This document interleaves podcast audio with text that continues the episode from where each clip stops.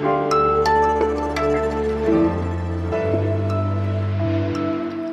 das Überleben der Demokratie geht es am Sonntag in Ungarn. Die Parlamentswahl steht nämlich bevor. Wie sich die Opposition gegen Viktor Orban aufstellt, darüber sprechen wir gleich.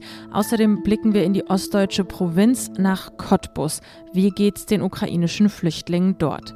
Und damit ein herzliches Willkommen zu dieser Was jetzt Sendung am Samstag, den 2. April. Mein Name ist Erika Zinger. Hier kommen erstmal die Kurznachrichten. Ich bin Anne Schwed, guten Morgen. In der Ukraine sind offenbar mehr als 6000 Menschen aus Kampfgebieten in Sicherheit gebracht worden.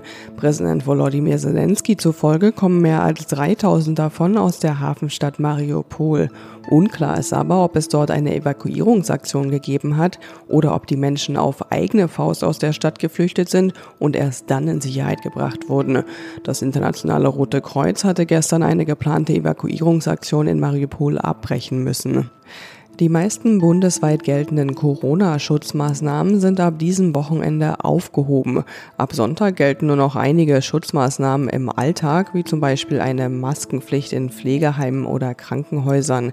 Die genauen Vorgaben unterscheiden sich aber von Bundesland zu Bundesland. Weitergehende Maßnahmen sind nur in sogenannten Hotspots möglich. Bislang haben sich nur Hamburg und Mecklenburg-Vorpommern zu Corona-Hotspots erklärt. Redaktionsschluss für diesen Podcast ist 5 Uhr. thank you Viktor Orban untergräbt den Rechtsstaat. Die freie Presse hat er weitestgehend abgeschafft. Gegen Migrantinnen und Migranten macht er regelmäßig Stimmung und punktet innenpolitisch sogar damit. Ja, und seit Jahren hat er in der EU eine gemeinsame Asylpolitik mit verhindert. In den zwölf Jahren seiner Macht hat Orban Ungarn in eine illiberale Demokratie verwandelt. Diese Worte wählt er selbst.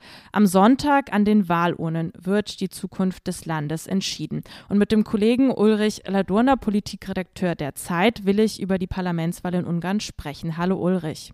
Ja, hallo.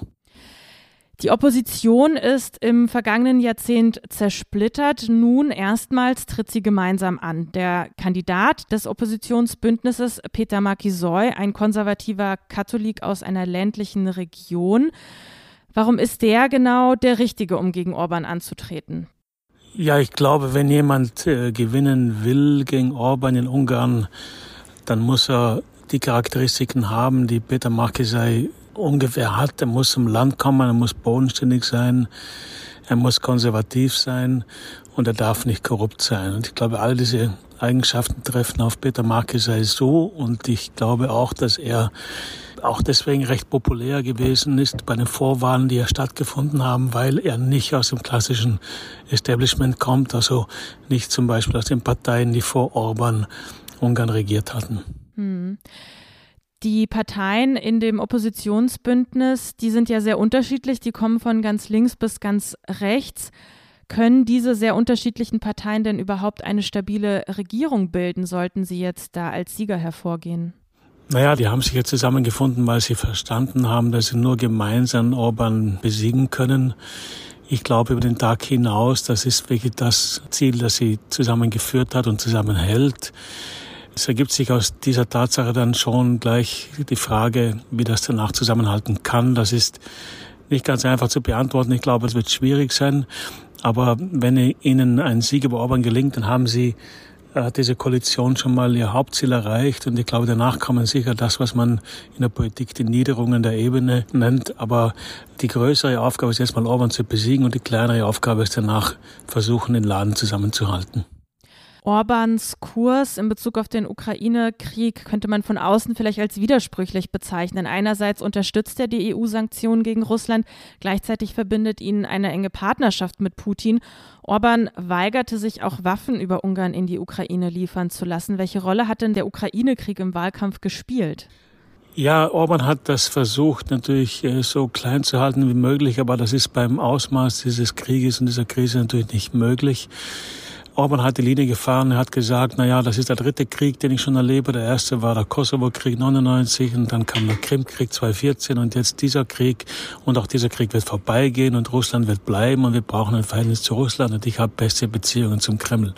Gleichzeitig hat er natürlich die Sanktionen mitgetragen, aber sich möglichst bedeckt gehalten, wenn es um Verschärfung von Sanktionen geht. Er versucht eine Mittellinie zu fahren, was eigentlich sehr, sehr schwierig ist, weil im Augenblick die Lage ja so ist, dass eindeutig zu erkennen ist, dass Putin der Aggressor ist und die Ukraine das Opfer ist und sich da irgendwo dazwischen zu positionieren, das versucht Orban, aber das ist nicht ganz einfach.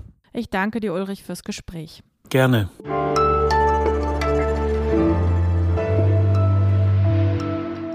Und sonst so? Seit letztem Jahr feiern wir 1700 Jahre jüdisches Leben. Das klingt festlich, aber die bestimmenden Themen, die irgendwas mit jüdischem Leben zu tun hatten, die waren im vergangenen Jahr nicht so positiv. Antisemitismus, Terror in Israel, antisemitische Demos in Deutschland. Wer ist eigentlich Jude? Und nochmal Antisemitismus. Daniel Donskoy, Schauspieler und Moderator, spürt diesen Themen in seinem Podcast Freitag nach Juice nach. Mit viel Humor, das kann ich Ihnen versprechen. So klingt zum Beispiel das Intro. Wir sind der einzig wahre Podcast, der sich mit dem Lieblingsthema aller Menschen in Deutschland beschäftigt. Den Juden. Was gibt's eigentlich zu feiern im Festjahr? Das fragt uns Koi in der ersten Folge seine Gäste Samuel Salzborn, Pia Lamberti, Laura Casses und Burak Yilmaz. Zu finden ist der Podcast in der ARD Audiothek und überall, wo es Podcasts gibt.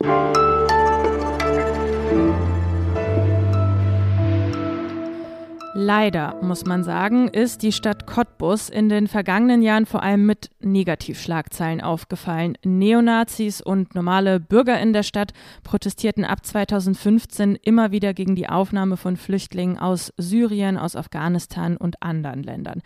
Jetzt haben wir das Jahr 2022 und diesmal fliehen Menschen aus der Ukraine. Und wenn diese Menschen ankommen, dann meistens in Berlin, in Hannover und seit kurzem auch in Cottbus.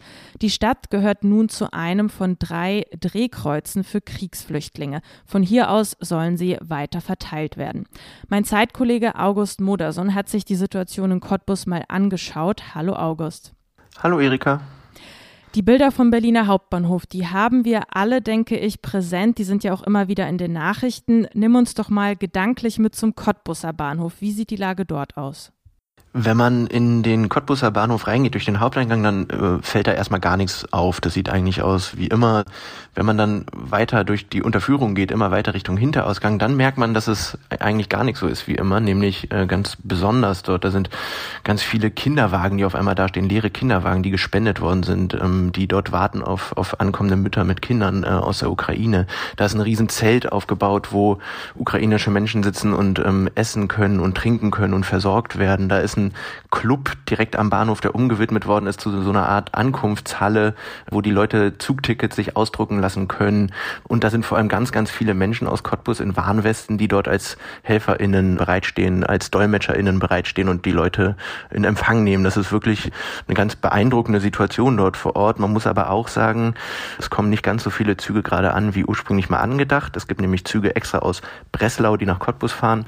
Aber die Situation ist trotzdem schon besonders und äh, auch die Stimmung ist besonders.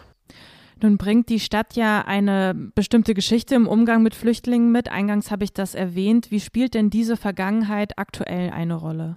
Das ist auch genau die Frage, mit der ich nach Cottbus gefahren bin vergangene Woche. Und zuerst muss man wirklich mal sagen, dass die Stimmung heute ganz anders ist als damals. Also die Hilfsbereitschaft in Cottbus ist wirklich enorm.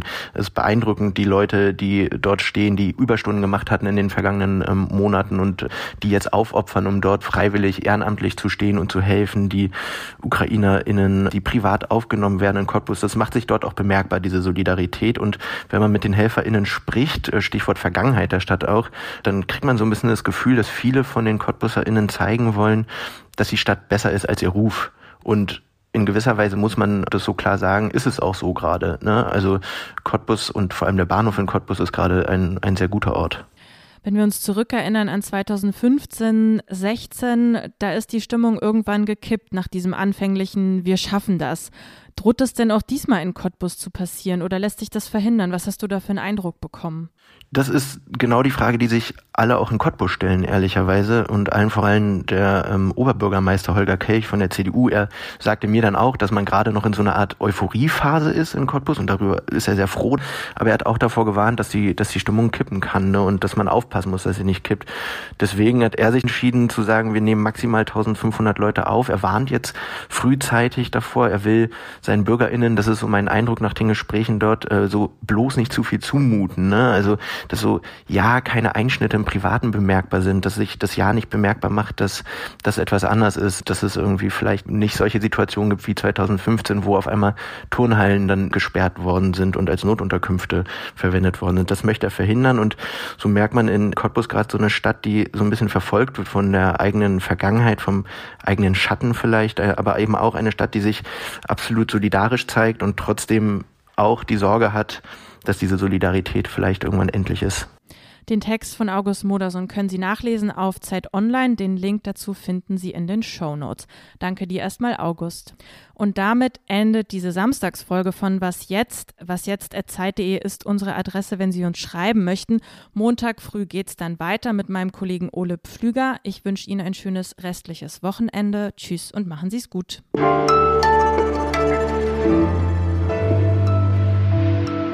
Apropos Solidarität, weil ich es eben gerade erst gelesen habe, Hilfe wird natürlich immer noch überall benötigt, ob in Cottbus oder Berlin.